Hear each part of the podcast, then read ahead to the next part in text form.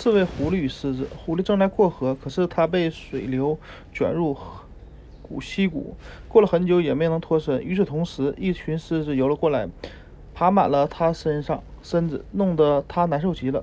刺猬恰好在附近游荡，它看见了狐狸，感到很同情，帮需要我帮你弄掉狮子吗？他问道。然而狐狸拒绝了他。这些狮子覆盖着我的身体，眼下也就这么吸着。可是如果你把他们弄走，其他那么其他狮子就会过来，那些狮子全部饥肠辘辘，他们会把我剩下的血一饮而尽。